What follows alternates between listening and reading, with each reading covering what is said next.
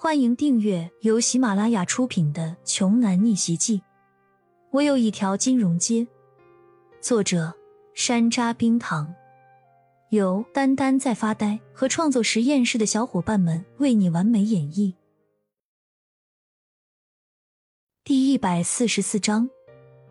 听到李欣的回答，瞬间惊呆的不只是许文强和在场围观看热闹的同学们，当然还有骄阳。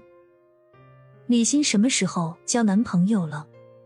作为从小一起长大、无话不谈的好哥哥骄阳，他怎么不知道呢？而且得知这个消息的同时，骄阳突然莫名觉得自己的心里就像刀绞一样的痛。戳在原地一动没动的许文强，这个时候脸色一阴，冷冷的冲着李欣问了一句：“是谁？”“我男朋友就是他，骄阳。”李欣一边说着，一边亲密的挽住骄阳的胳膊，微微抬头仰望着骄阳英俊的脸颊，两人的身体紧紧的贴在了一起。我不信，我已经调查过了，你们俩只不是一起长大的邻家兄妹的关系而已，除非你们现在就当场接吻，否则说服不了我们。许文强已经有些崩溃了，他不敢相信自己精心设计的局就这么完了。难道他自己这一次注定是要赔了夫人又折兵吗？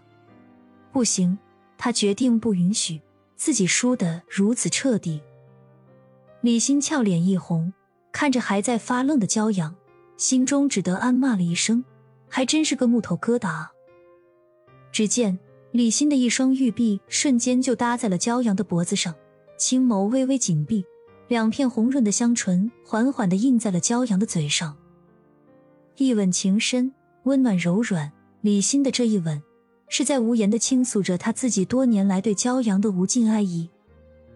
那一刹那，骄阳的大脑顿时接收到了来自嘴唇上传来的奇妙感觉，他浑身就跟触电一样，呆滞的站在原地，双手不知道应该放在什么地方，摆出什么姿势来更合适了。李欣的胳膊越搂越紧。就仿佛是充满了一种想要把骄阳融进自己身体里的冲动和力量似的。周围的同学瞪大双眼看着这一幕，目光中全都充斥了兴奋、妒忌和羡慕。这个时候，没有一个人起哄叫好，似乎都同时沉浸在了这一场美好的景象之中，让他们深深感动，让他们惊叹不已。但是许文强已经被气得满脸怒色。双眼中布满了无比的憎恶和杀意，所以这个时候，其他人谁要是敢在旁边多说半个字，肯定会得罪暴怒之下的许文强，这可不划算。布了不知道多久，二人红嘟嘟的嘴唇才难舍得分开。只见李欣精致的美俏面容上还带着粉嫩的红晕，冷静下来的她都快羞死了，在众目睽睽之下。他自己一时冲动，这都是干了什么啊？当着这么多人的面居然会主动亲吻一个男子。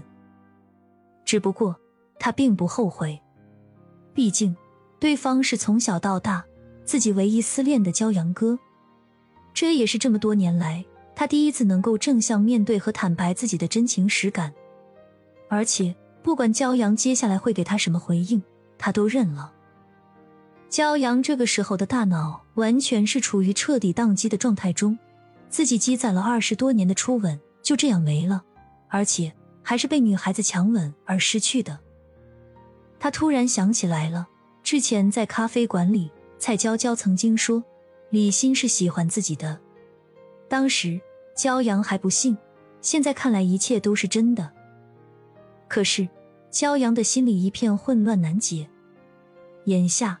李欣对自己的感情已经有目共睹，毋庸置疑了。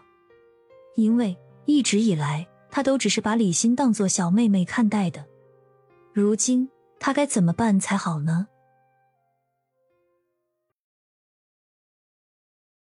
本集播讲完毕。想听更多精彩内容，欢迎关注“丹丹在发呆”。